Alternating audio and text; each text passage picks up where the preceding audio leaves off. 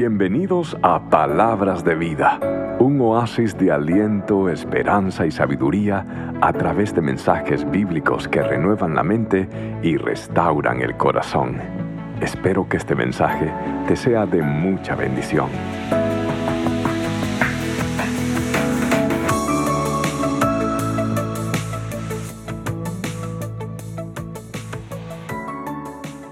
El otro día estaba saliendo de Starbucks y me sentía un poquito atribulado, tenía varias cargas, preocupaciones y demás.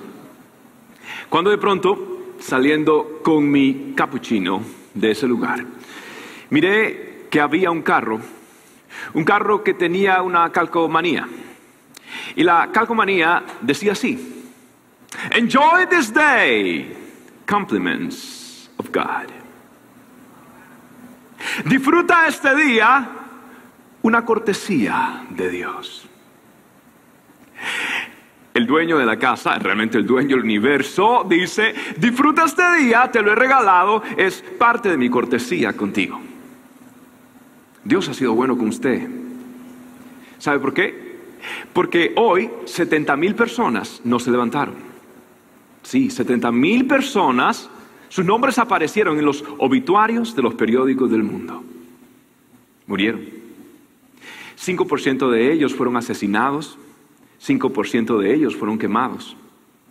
10% de ellos murieron de enfermedades terminales, otros de todo lo que es contagiado, sida, malaria, otro 10%. 20% decidieron tomarse la vida. 30% murieron de problemas del corazón. Dios lo ama, Dios lo ha bendecido. Porque 7 millones de personas, 7 millones 225 mil 800 personas están hoy detrás de las rejas en este país. O están en un tipo de parol o de probation, como le llaman en este lugar. Dios le ama. Porque 925 personas van a irse hoy sin probar un plato de comida. Van a irse a dormir con hambre. Dios lo ama. Enjoy this day, compliments of God. Disfrute de este día porque es una cortesía de Dios. Lo que quiero decirle es que si usted está en este lugar, que si usted está vivo, que si usted tiene una familia, un techo, una comida, que si usted hoy no amaneció en un hospital o no amaneció en una prisión, yo quiero que usted sepa que hay una sola razón. La única razón para, como, para que un pecador como yo y como usted esté vivo en un universo gobernado por un Dios santo y justo es solamente una razón. Usted está de pie, está vivo y está sano por la gracia del Señor Jesucristo de Nazaret. No hay otra. Y hoy yo quiero hablarle a usted de un Dios lleno, espléndido de gracia. La gracia es la doctrina de las doctrinas. La gracia es tan refrescante cuando la recibimos, tan incómoda cuando tenemos que darla. La gracia es la piedra angular, la gracia es el centro, la gracia es el principio rector de la vida cristiana. Usted sabía que toda religión tiene de alguna forma u otra ciertos códigos que tienen que la gente cumplir, llenar para poderse relacionar con Dios. En otras palabras, solo los obedientes son aprobados por Dios. Son las personas que guardan ciertos ritos, son aprobados por Dios. Entonces el cristianismo es escandaloso. Porque el cristianismo habla de un Dios que da salvación gratuita a las personas. ¿Qué diferente es de la senda óctuple budista? ¿Qué diferente es de la teología del karma en el hinduismo? ¿Qué diferente es del infame código musulmán con sus patrullas morales que van por las calles de Arabia Saudita buscando golpear a las mujeres que no se vistan como ellos aprueban. Qué diferente es a la religión popular que demanda que las personas llenen ciertos ritos o ciertas penitencias y vayan largas distancias de rodillas golpeándose el pecho, declarando su culpa. Pero el Señor dice que esto es gratis. Y el Señor está hablando. Es más, en una ocasión, cuando, cuando Juan quiere presentar a Jesucristo, lo presenta de esta manera en Juan capítulo 1, versículo 17. Dice de esta manera, pues la ley por medio de Moisés fue dada, pero la gracia y la verdad vinieron por medio de Jesucristo. Por Moisés vinieron las reglas. Por Moisés vinieron 613 reglas de los judíos que tenían que cumplir en sus rituales. 613 reglas. Por Moisés vino la religión. Vino el séquito de códigos, de rituales, de liturgia que había que guardar. Por medio de la religión nace los códigos de conducta. La religión oprime la alegría, encarcela el gozo, aprisiona a las personas. Y ahora todo es externo y ahora todo es apariencia y ahora hay que fingir. Y aún en los círculos evangélicos llegamos a ser religiosos. Mire, la gracia del Señor usted no la puede comprar, usted no se la puede ganar. La gracia del Señor, el término significa un don inmerecido de parte del Señor. Decir que alguien merece gracia es contradecirse a sí mismo. Es como que alguien diga, voy a preparar mi propia fiesta sorpresa para mañana. Usted no puede preparar una fiesta sorpresa para sí, usted no puede ganarse la gracia de Dios. Y hoy nosotros vamos a ver una historia realmente escandalosa.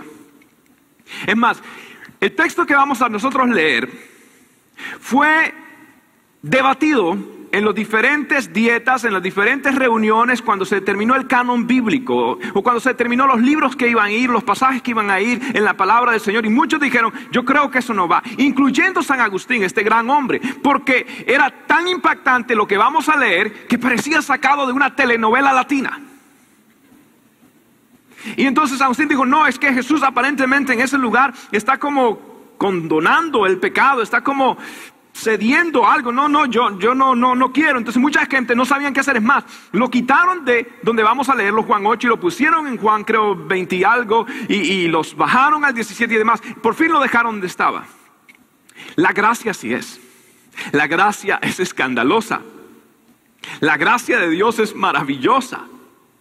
Entonces, yo quiero que usted, si tiene su Biblia, busque Juan capítulo 8. Y usted se ponga de pie. Yo quiero que usted lea conmigo del versículo 1 al versículo 11 una fantástica historia llena de trama, de emociones, de traición, de dolor, de intriga. Esta es, esto es un retrato de la gracia del Señor. Veamos, versículo 1 de Juan 8. Y Jesús se fue al monte de los olivos. Y por la mañana volvió al templo. Y todo el pueblo vino a él. Y sentado, él les enseñaba.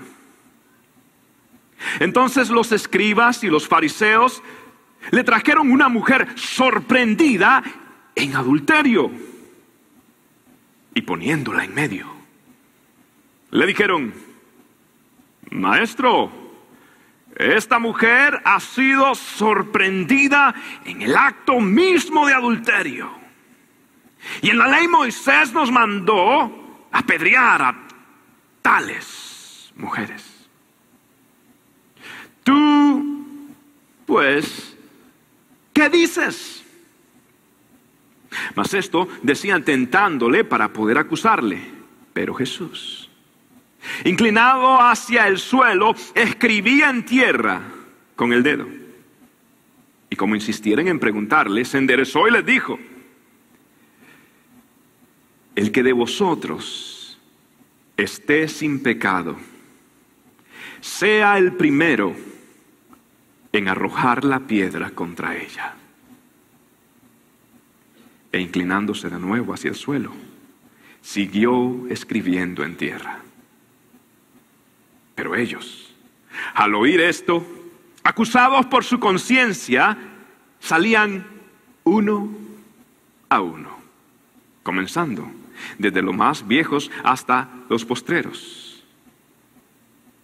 Y quedó solo Jesús y la mujer que estaba en medio. Enderezándose Jesús, no viendo a nadie sino a la mujer, le dijo, mujer, ¿dónde están los que te acusaban? ¿Ninguno te condenó? Ella dijo, ninguno, Señor. Entonces Jesús le dijo, ni yo te condeno. Vete y no peques más. Puede tomar asiento. Yo le dije que la gracia es escandalosa. La historia comienza diciendo que Jesús estaba en el Monte de los Olivos. Ahora, si usted ve el último versículo del capítulo 7, es el versículo 53. La Biblia dice que después de haber una asamblea, todo el mundo se fue a su casa. Así dice. Más Jesús se fue al Monte de los Olivos. ¿Qué quiere decir esto? Todos se fueron al calor de la casa. Todos se fueron al abrigo del hogar. Todos se fueron a dormir en su almohada favorita. Mientras que el Creador, que puso las constelaciones y las estrellas en su lugar, no tenía un lugar donde dormir. Y se fue al monte. Se acobijó bajo las estrellas. Y allí, en adoración a su Padre, aguardaba para poder hacer la obra del día siguiente. Con razón Jesús dijo, el Hijo del Hombre no tiene ni dónde recostar su cabeza. Pero inmediatamente llegó la mañana, se levantó temprano, dice la palabra del Señor, versículo 1. Jesús cruzó el valle Cedrón, subió un poco donde estaba Jerusalén, se hizo hacia la derecha donde estaba el templo y llegó al lugar. Allí aguardabanle muchas personas. Estaban realmente los plebeyos, estaba la gente en la calle, la gente ordinaria, no los famosos, no las personas de la élite judía, no. Ahí estaban los que nadie quería. Y le escuchaban. Leyó un libro y se sentó y empezó a enseñarles, dice la palabra del Señor. Pero de repente, mientras estaba en un servicio como este, alguien abrió la puerta. Y era una turba de personas. Y venían moviendo los brazos, venían expresando violencia. Y, y de pronto en un servicio como este, irrumpieron y tiraron a una mujer en el piso, golpeada, arrastrada, sucia, cabizbaja, avergonzada, herida, golpeada. Y la pusieron en medio. Y había mucha gente, estaba Jesús enseñando. Recuerda el templo, por favor, había mucha gente allí. Todos los ojos de todo el mundo estaban sobre ella. Todo el mundo la miraba con desdeño. Y la ponen en el medio y la llevan al templo por amor a Dios. ¿Por qué no lo hicieron en, en, una corte o por qué no lo hicieron en un lugar más privado? Pero llevarla al templo, al lugar donde la santidad de Dios está, al lugar donde están los, los dignos. Hmm. La tiran ahí. No la pusieron, la tiraron. ¿Y quiénes eran los que la traían? La traían nada más ni nada menos que los escribas y los fariseos. Mire, en el tiempo intertestamentario no había habido voz profética. Y durante ese tiempo, debido a que había una diáspora judía por toda la cautividad, las sinagogas se hicieron populares. Y para esto tuvo que haberse reescrito la ley mucho para enviarse en cada sinagoga de toda la diáspora judía, porque según la ley, donde habían 10 hombres judíos, tenía que haber una sinagoga. Entonces la necesidad de reproducir la escritura fue grande. ¿Qué sucedió? Los escribas empezaron a volverse, por trabajar tanto en la palabra de Dios, a volverse expertos. Tanto que cuentan historiadores como Josefo, que la mayoría de personas empezó a optar por acudir a ellos, aún más que los sumos sacerdotes. Entonces estas personas llegaron a tomar una preeminencia muy importante en el pueblo de Israel como líderes espirituales.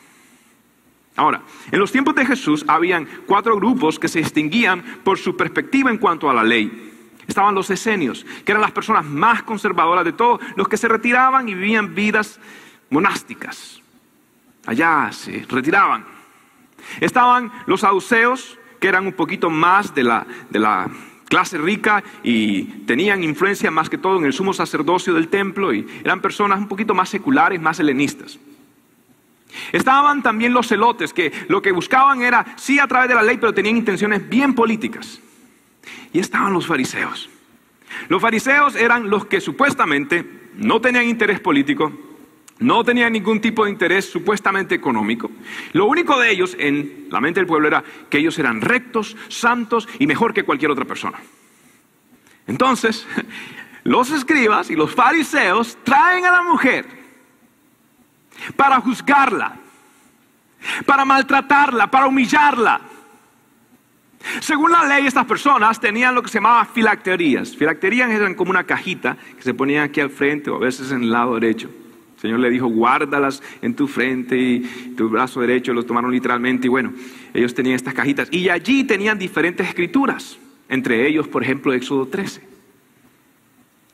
Lo interesante es que Éxodo 13 habla de cuando el Señor libró al pueblo de Egipto, haciendo qué? Perdonando sus vidas a través de la sangre que pusieron en el lintal de las puertas y el ángel de la muerte, pues no tocó a los judíos solamente a los primogénitos de los egipcios.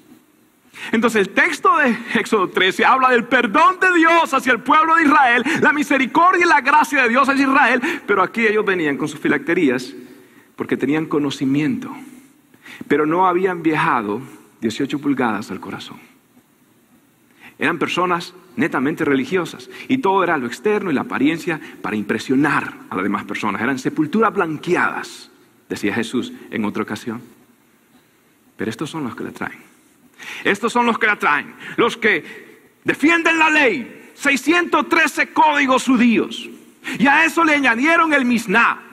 Y a eso le añadieron el Targum. Entonces tenían el Torah, el Talmud, el Targum, el Halak, tenían todas las tradiciones orales rabínicas. Estas personas eran eruditos, créanme. He estado estudiando últimamente a este tipo de personas.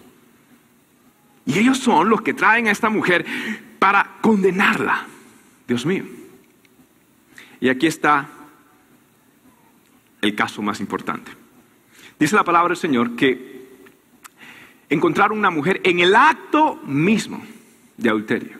Bueno, esto es, esto es, wow, esto es escandaloso. Como en la Biblia dice, sí, en el acto mismo de adulterio. Y ellos vinieron y la pusieron allí en medio y le dijeron al Señor Jesús, Señor,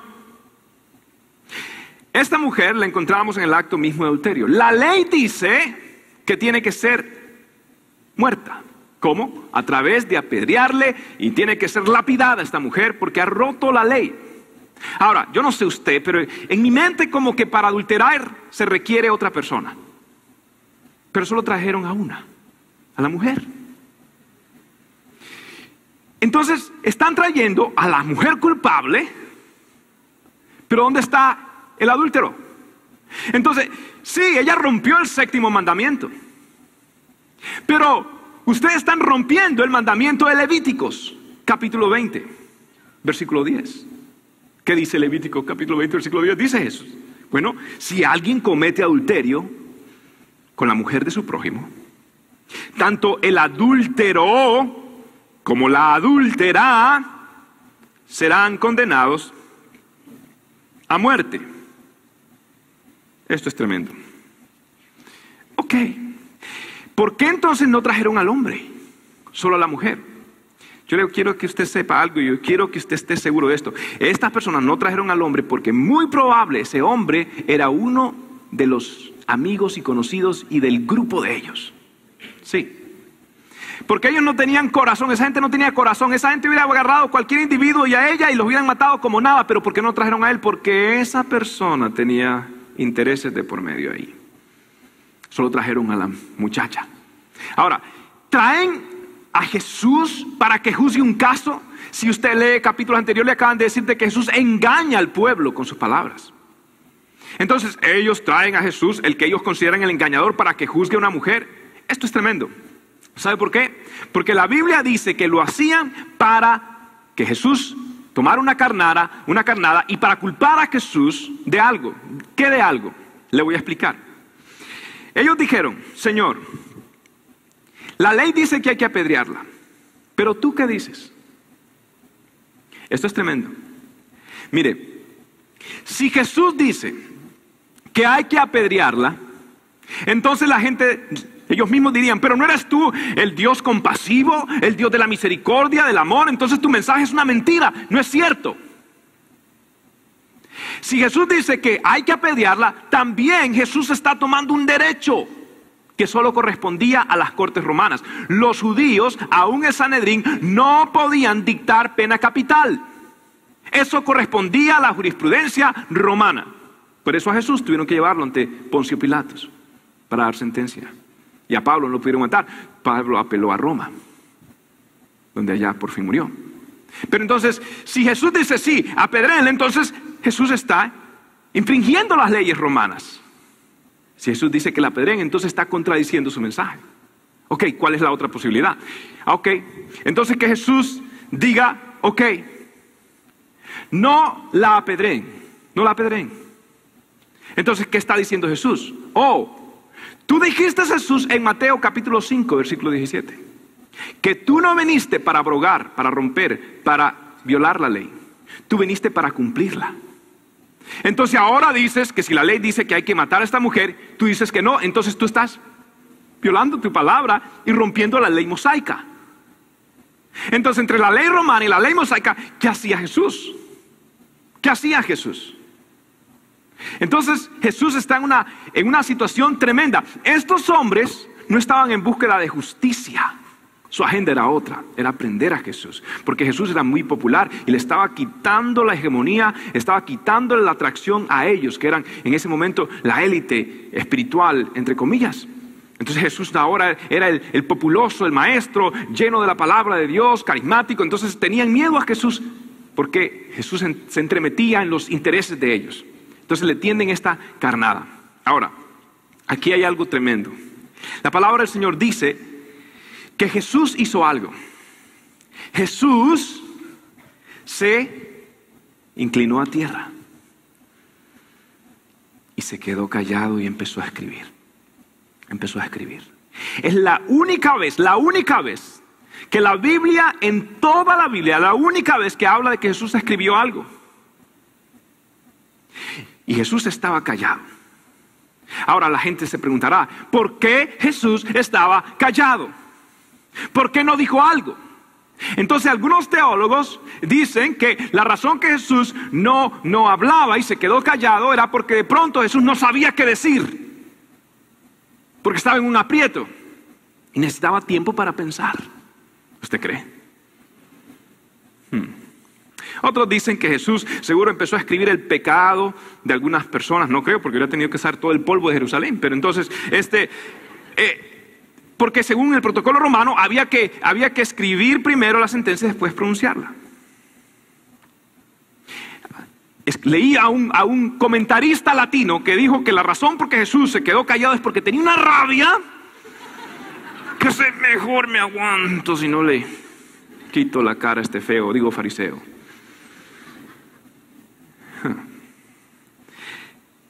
¿Sabe por qué Jesús se quedó callado? Esto es lo que yo creo.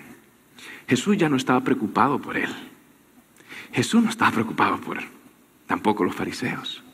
El centro de atención de Jesús ahora era esta mujer pecadora. Y él se agachó.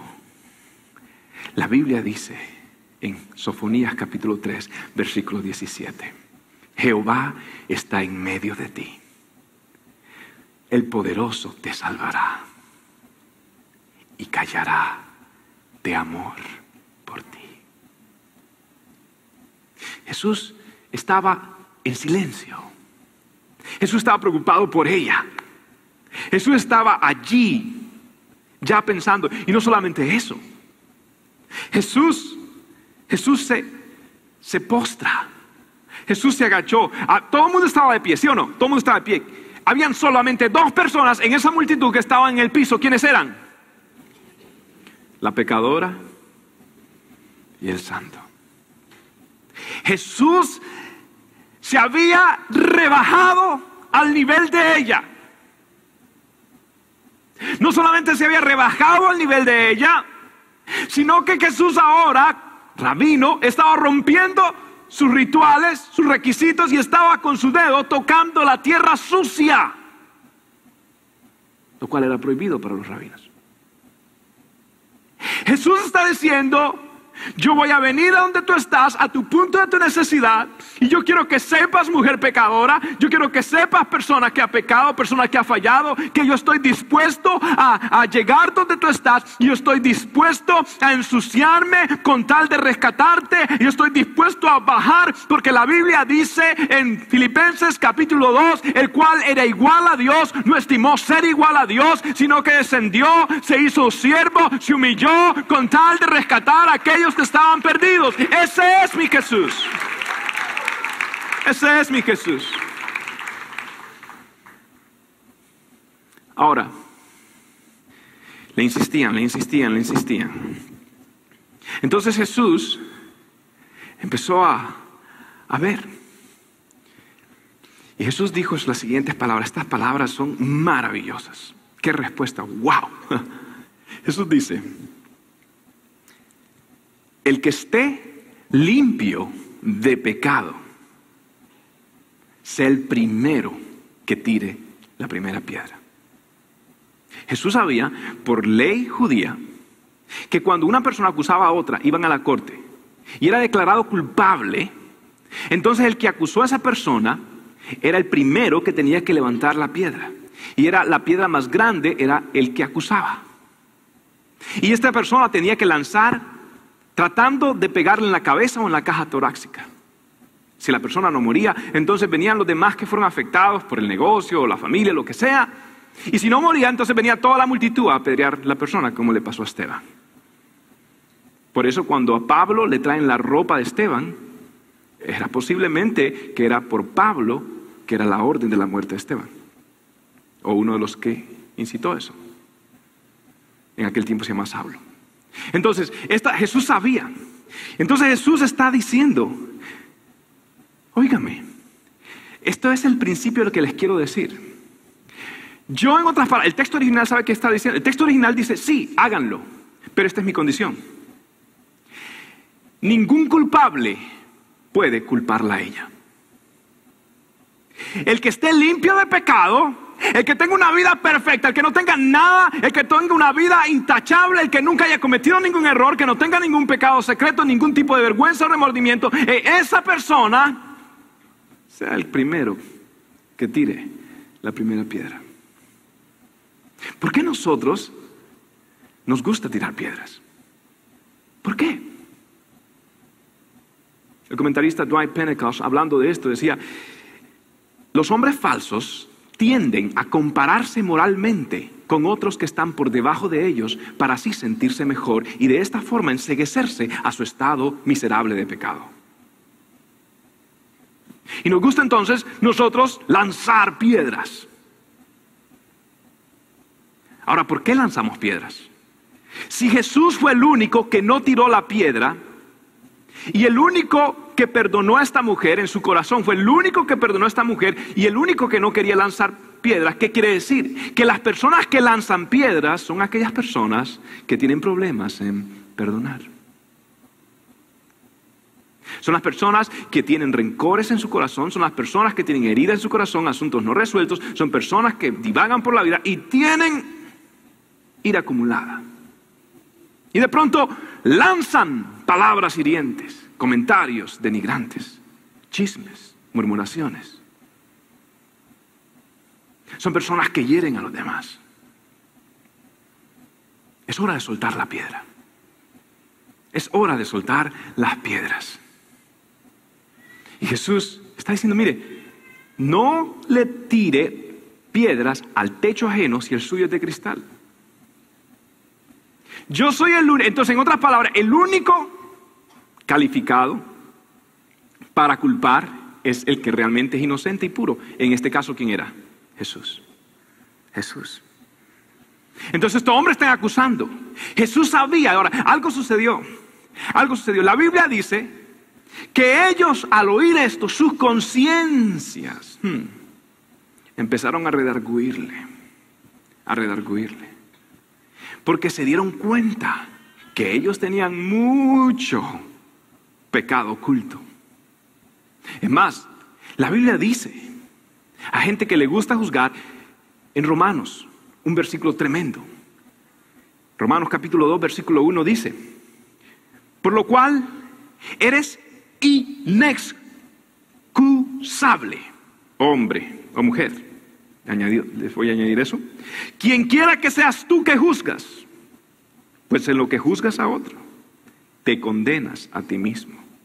Porque tú que juzgas, haces lo mismo.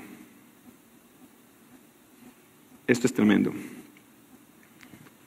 Ahora, Jesús dice estas palabras y algo sucedió. Estos hombres, dice la palabra del Señor, que uno por uno se fueron, ¿sí o no?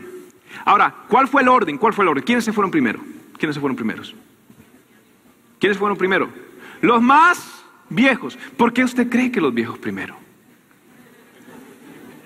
Porque tenían un rabo más largo. ¿Por, qué? Tenían un repertorio un poquito más enriquecido de pecado. O también porque fueron sabios, inmediatamente se dijeron, hey, ya saqué conclusión, esta no la ganamos. Este mejor, mejor, mijito. Eso es lo que sucede con aquellos que quieren poner en vergüenza al Señor, salen avergonzados. Hmm. La palabra del Señor dice que se fueron. Y ahora está un cuadro íntimo, hermoso. La Biblia dice que se quedó Jesús solo con la pecadora. Y él siguió escribiendo. Dice, y enderezándose, Jesús miró a la mujer. El primero que le dirige la palabra a esa mujer fue el Maestro Jesús. El primero que tomó la iniciativa, que le dio la dignidad y le dice, mujer. Ahora usted, este término no significa mucho para usted, pero en aquella cultura Jesús le llamó a su madre mujer, a las mujeres que fueron, cuando él resucitó le dijo mujeres. En otras palabras, el término mujer en realidad era una palabra de respeto y de dignidad, diciéndole dama. Y Jesús le dice, yo te veo diferente yo te veo diferente. Mujer, ¿dónde están los que te acusaban? Pregunta, ¿usted cree que Jesús no se había dado cuenta que ya se habían ido? Pero ¿por qué le pregunta a ella? Porque muchas veces nosotros luchamos una vez que Cristo nos ha perdonado y ha lanzado nuestros pecados al fondo de la mar, tomamos nuestro equipo de buceo y lo buscamos y seguimos con la culpa. Y el Señor está diciendo, hey, ¿te has dado cuenta? ¿Te has dado cuenta? ¿Dónde están los que te acusaban? La Biblia dice, ¿quién acusará a los escogidos, escogidos de Dios si Cristo es quien justifica? ¿Quién? ¿Quién? Porque ninguna condenación hay para los que están en Cristo Jesús. Ahora el Señor dice, ¿dónde están? ¿Quién te condenó? Y ella le dice, ninguno. Pero ella hace una pausa y dice, ninguno. Señor. Ella declara el señorío de Cristo. Ella declara quién Él era. Ella declara, nadie me ha tratado a mí como Él me ha tratado. Él me miró a mí diferente. Señor le dijo, ni yo te condeno. Yo no te condeno. ¿Sabe qué dice la Biblia en Juan. La Biblia dice cuando presenta a Cristo Jesús, lo presenta de esta manera en Juan capítulo 1, versículo 14. Dice así, y aquel verbo fue hecho carne y habitó entre nosotros y vimos su gloria, gloria como del unigénito del Padre, lleno de gracia y lleno de verdad. Lleno de gracia y de verdad. Cuando Jesús dice, no te condeno, está siendo lleno de gracia. Pero cuando le dice, no peques más, está lleno de verdad. Y gracia y verdad en Él se personifican. Y existe esa tensión solamente en el perfecto Hijo de Dios, porque en Él gracia y verdad armonizan, porque Él es la verdad. Jesús le dice, ¿sabe qué? No peques más.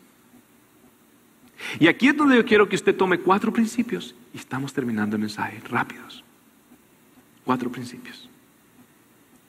Que usted va a aprender que la gracia que Dios le demuestra a usted no es basada en su inocencia.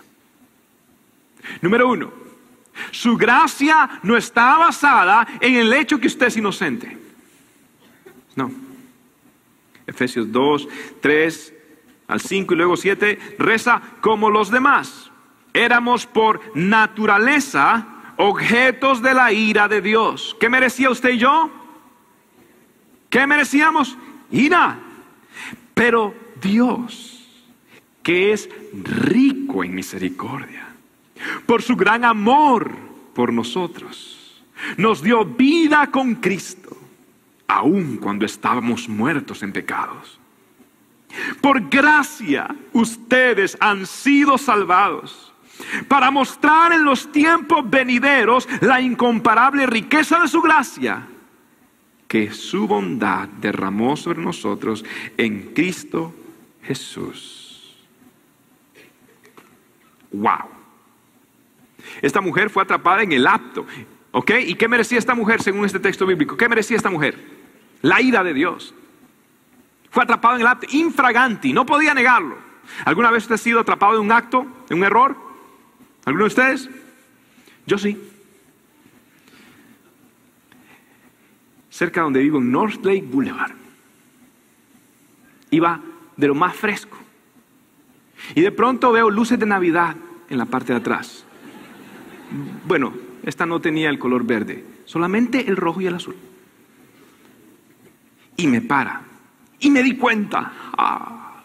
Entonces, como soy, ¿sabe? Típico latino, dije, uh, mi carro está polarizado, significa que no me puede ver bien el policía. Y de pronto sentí que extrañamente mi mano, por inercia, empezó a subirse, por cruzarse por mí, así como una culebra, y agarró el cinturón que no tenía puesto y se empezó a bajar. Yo no sé cómo. Así, así, así, así, así, así, así, así, así, así, así, así, así, así, así. Aleluya. Y el policía llegó y me dice, Sir, um, ¿tú tienes la menor idea por qué te paré? Ah, Señor, de verdad que eso es la pregunta del millón. en ese tiempo era pastor de jóvenes, no, no era tan consagrado. Entonces, este... Um,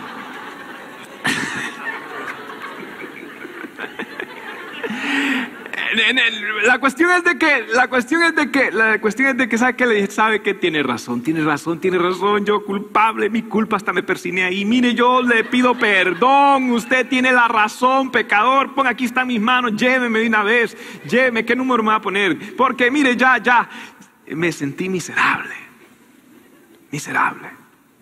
Mire, si usted es pecador, confiéselo, confiéselo no, ni peleé, ya en, en, las, en las otras experiencias que Dios me ha dado ya aprendí. Solo dos, ok. Pero escucha esto. Si usted, confiéselo. No, no ponga excusas, no invente. Mire, la gente inventa unas cosas. El otro día agarraron a un hombre y, le puso la luz el policía y no paraba y seguía. Y por fin paró y le dice el policía, ¿por qué usted no paró cuando le puse las luces? Ay, mire policía, es que ayer, ayer se llevó, eh, mi suegra se puso medio violenta y, y, la llamé el 911 y se la llevaron presa. Entonces yo pensé que usted estaba siguiéndome para devolvérmela.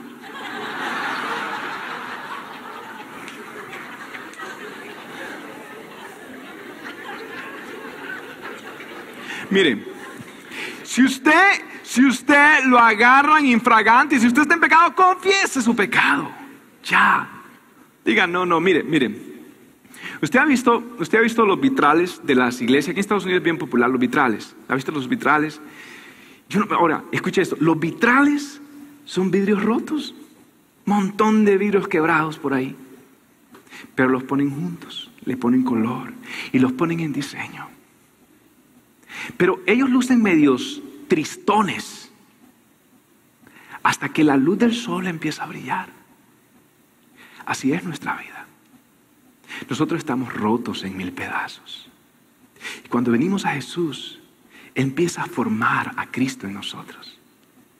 Pero nuestra verdadera felicidad y nuestra verdadera vida, nuestra hermosura real, solamente se refleja hasta que el sol de justicia alumbre por nosotros y alumbramos como lumbreras del mundo diciendo, Él es el que nos salvó, a Él la gloria, a Él la honra, el poder. Jesús es lleno de gracia y lleno de verdad. Número dos, su pecado nunca será tan grande como la gracia de Dios su gracia, la gracia de Dios siempre será más grande que nuestro pecado. Mira lo que dice la palabra del Señor. Versículo 21 de 2 Corintios 5. Al que no cometió pecado alguno, por nosotros Dios lo trató como pecador, para que en él recibiésemos la justicia de Dios. Romanos 5.1. Justificados pues por la fe, tenemos paz para con Dios por medio de nuestro Señor Jesucristo. Mire, esta mujer cometió un pecado bien serio. ¿Cuántos están de acuerdo? El pecado de esta mujer era grande y muy grande. Usted sabía que el pecado de adulterio, más adelante en la ley, en Levíticos, el Señor lo pone a la par del homicidio, del asesinato. Y lo pone a la par de la idolatría. Lo pone a la par de idolatría. El pecado de idolatría es como adulterio y el adulterio como idolatría, dice más adelante el Señor en otras palabras. Entonces, la gente adoraba a las deidades paganas, ¿sabe cómo? Quemando a sus hijos, a los a por ejemplo, a sus hijos, quemando a sus hijos para adorar esos monstruos. ¿Qué pensaría usted de una persona que quema a su propio hijo, que mata a su propio hijo? ¿Qué pensaría usted? ¿Qué? ¿Usted cree que eso es grave, sí o no? Dígame. Eso es grave. Una persona que, que, mate, que queme a su hijo. Oiga, pero un momentico, eso, eso es, uy, horripilante. ¿Y por qué Dios lo pone a la par el adulterio? De eso, tan feo. El adulterio es tan grave delante de Dios. Porque el adulterio está quitando la santidad del matrimonio.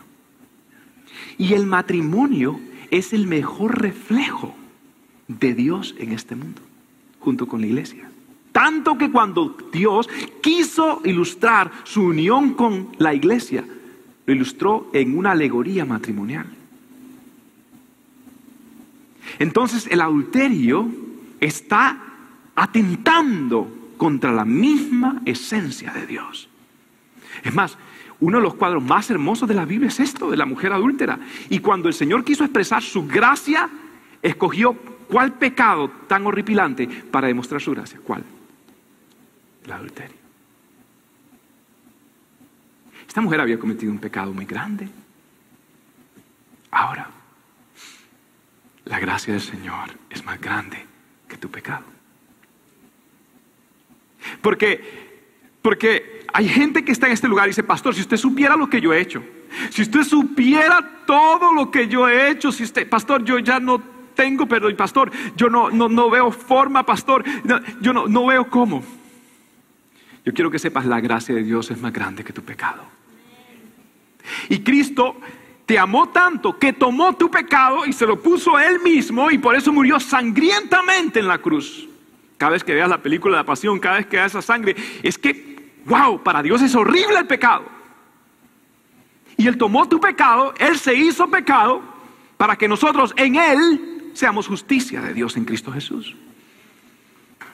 Cada palabra, cada acción, cada pecado de pensamiento hecho o sentimiento, el Señor lo puso en Cristo Jesús.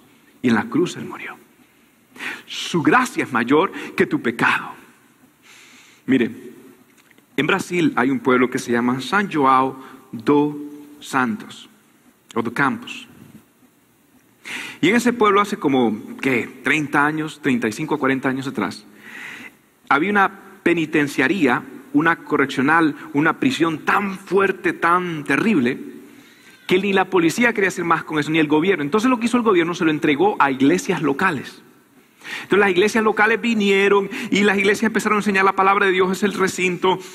Y familias del pueblo venían, adoptaban a un reo y, lo amaban. Y, y, mire, el éxito fue tan grande que solamente 4% de esos presos regresaban a la cárcel. ¿Sabe que en Estados Unidos el promedio es 75%? 4%. Entonces llamó la atención en todo el mundo. Tanto que un hombre llamado Chad Colson, que es el presidente de Prison Fellowship, un ministerio para cárcel en Estados Unidos, fue a averiguar qué estaba pasando en Brasil. So él llegó allá y cuando él llega allá, lo recibe una guía y lo reciben dos guardias. Tenían nada más dos guardias para guardar no sé cuánta gente.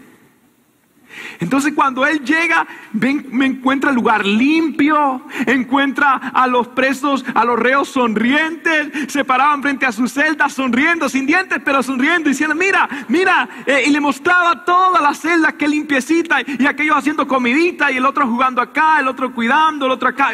¡Qué hermosura! Pero había una parte en la sección de la penitenciaría, de la prisión, que estaba como media descuidada, media sucia, media fea. Y Chuck Colson pregunta, ¿y, eso qué es? ¿Por qué? Porque es el único lugar que como que no encaja. Le dice, mire, es que mire, eh, ahí mejor no entremos. Le dice, no, pero ¿por qué? No, porque allí era la recámara de tortura para aquellos presos que eran duros. En los tiempos de antes, en estos lugares aquí, ah, hasta se torturaba, tal vez no públicamente, pero lo hacían. Y esta, trae muy malos recuerdos, nadie quiere. entonces mejor no, no, no, no entramos. No, yo quiero entrar. ¿Está seguro? Bien. Entonces la guía le dice, bueno, prepárese le abre la puerta a Chuck Colson. Y cuando entra, encuentra una cruz como un mosaico, una cosa hermosa, una cruz en el medio de la prisión. Y esa cruz había sido hecha por los reos. Y la guía le dice, el crucificado, el que murió en esta cruz, ese prisionero, ahora está pagando nuestras sentencias porque nosotros somos libres en Él. Cristo me ha perdonado. Su gracia es más grande que tu pecado.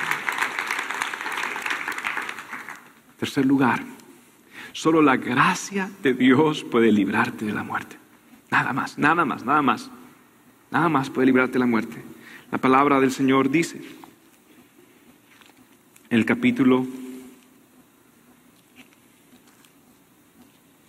8, perdón, capítulo 6 de Romanos, versículo 23, porque la paga del pecado es muerte, mas la dádiva de Dios es vida eterna en Cristo Jesús, Señor nuestro. Ezequiel 18, 4 reza esta forma, he aquí que todas las almas son mías, como el alma del Padre, así el alma del Hijo es mía, pero el alma que pecare, esa morirá.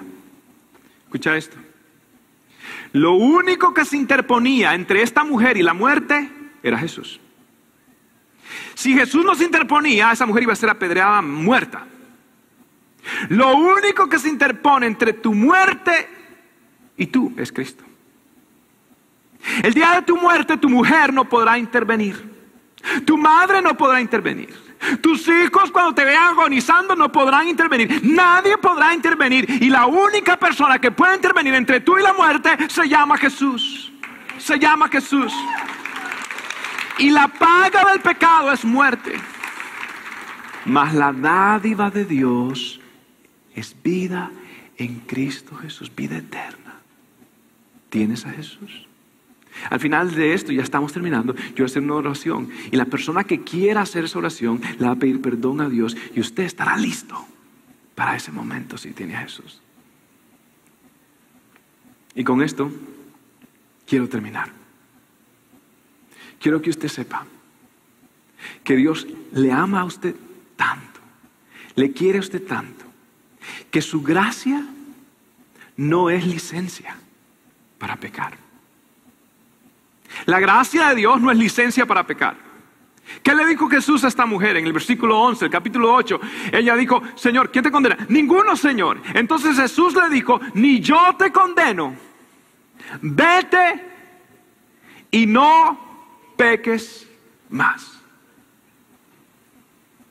La razón por la cual nosotros vivimos en santidad no es por requisito, sino es por agradecimiento al Señor. La razón por la que usted y yo debemos de guardarnos para el Señor es porque Él ha sido bueno. El traje de santidad de Dios no ha cambiado. Y Dios no va a cambiar su traje de santidad para ajustarlo a las personas, sino que Dios cambia a las personas para meterlos en su traje de santidad. Dios sigue teniendo estándares y sigue pidiendo, pero ahora es respuesta a su amor. Yo me quiero guardar. ¿Por qué amor? ¿Sabe por qué? Porque nadie me ha amado como el Señor. Nadie. Usted ve, esta mujer era, ¿cómo veían los, cómo veían los fariseos a esta mujer? ¿Cómo qué? ¿Cómo qué? Como un instrumento para ser usado. Un instrumento. Una carnada. E, e, estos eran estrategas y querían poner una trampa para que y usaron a esta mujer como una pieza de ajedrez. Usted sabe que en el ajedrez, ¿cuál es la pieza que es más importante en el ajedrez? ¿Cuál es? La reina. ¿Cuál es en la escala hacia abajo? ¿Cuál es la pieza menos importante? El peón. Es más, el peón está limitado. Porque el peón solo puede moverse un espacio a la vez y hacia una dirección. Es más, el peón tiene que a veces ser espacio para que los verdaderos jugadores, para que los verdaderos piezas importantes puedan moverse. Es más, si tengo que entregar un peón con tal de atacar al otro, no importa, se pueden sacrificar. Los peones están para eso, nada más, para, para facilitar el trabajo de otros. Los fariseos vieron en esta mujer, en su estrategia, un peón alguien a utilizar. Esta es la manera que ellos lo vieron. Ellos vieron a esta mujer sin valor. Ellos vieron a esta mujer como una persona que no vale nada. Pero Jesús vio en ella algo diferente. Para Jesús, ella era una reina. El mundo te va a usar te va a descartar. Pero Dios te da valor. El mundo te tendrá limitado. Él te dará libertad, valor, dignidad. Y quiero que sepas que si tú eres la reina, Él es el rey. Él es tu esposo. Él es el que te ama. Él es el que te cubre. Para Él eres una reina. Eres una reina.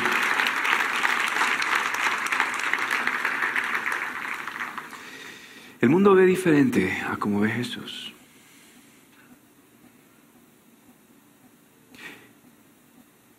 El mundo te ve a ti diferente, pero Jesús te ve a ti diferente. Y lo más importante que tú necesitas es que tú pongas tu mirada en Él, porque Él te va a ver a ti. quiero resumir esta prédica mostrándoles esa mujer que recibió la mirada de Jesús, de una reina y de una niña. Vean esto.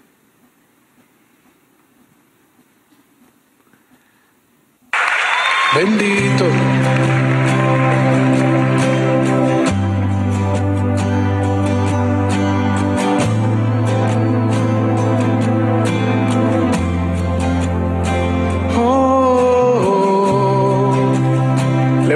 Manos.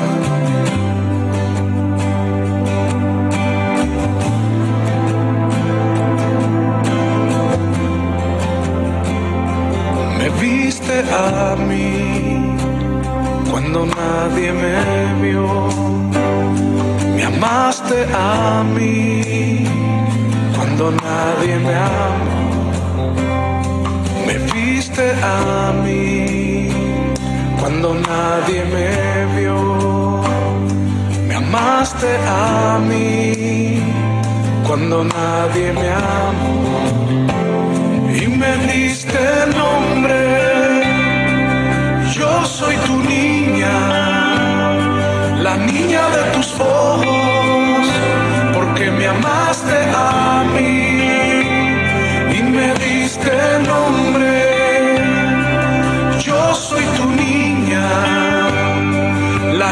Niña de tus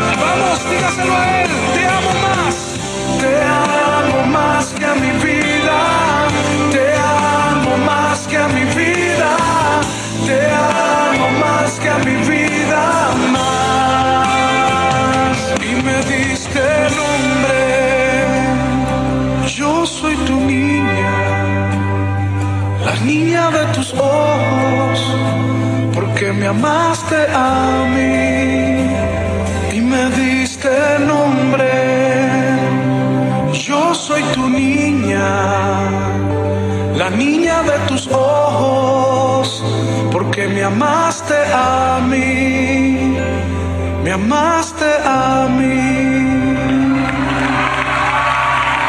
Te adoramos, te adoramos.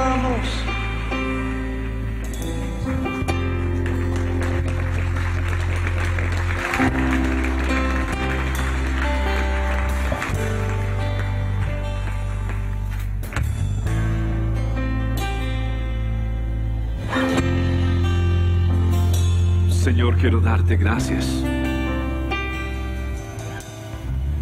por haberte fijado y haber visto valor donde había suciedad. Gracias por no haber tirado una piedra.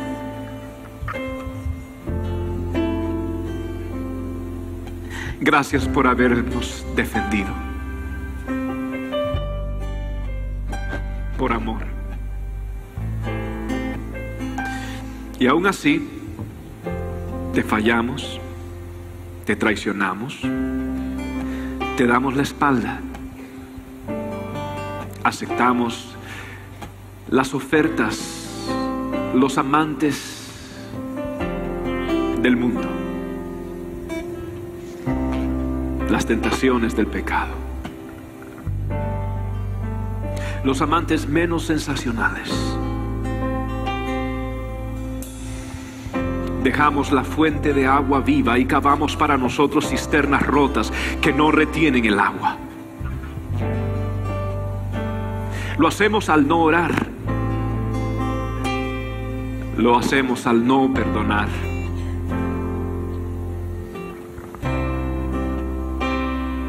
Lo hacemos al actuar con orgullo. Perdónanos. Gracias por tu gracia, Jesús. En esta noche yo voy a preguntar si en este lugar o los que nos ven, alguno de ustedes dice, pastor, yo, yo necesito a Jesús.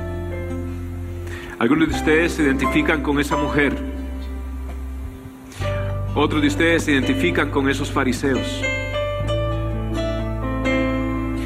Usted necesita a Dios. Usted necesita pedirle perdón a Dios por sus horribles pecados. y decirle, Señor, perdóname, perdóname, perdóname. Si usted necesita la gracia de Dios en esta noche, yo voy a hacer una oración. Usted la va a repetir después de mí a su forma y en sus palabras, pero repita lo que pueda. En esa oración usted le va a pedir perdón a Jesús y le va a pedir que le dé su paz y su gracia. Cierre sus ojos allí donde está. Repita después de mí estas palabras. Y diga, Señor Jesús, vengo como un cristal roto. Vengo con mi corazón herido. Me doy cuenta que te necesito que no puedo vivir más sin ti, que he tratado de cambiar con mis fuerzas. Te necesito, Dios. Te he fallado. Dígale, te pido perdón. Te pido perdón por mis errores, por mis pecados. Te entrego todo lo que soy te entrego mis sueños, te entrego mi pasado, te entrego mi corazón. Te declaro como el Señor de mi vida, como el Salvador de mi vida. Te necesito Jesús. Gracias por perdonarme. Yo no lo merezco tanto amor, pero gracias. Desde ahora en adelante, Viviré para ti. Diga, viviré para ti. En el nombre del Padre, del Hijo y del Espíritu Santo.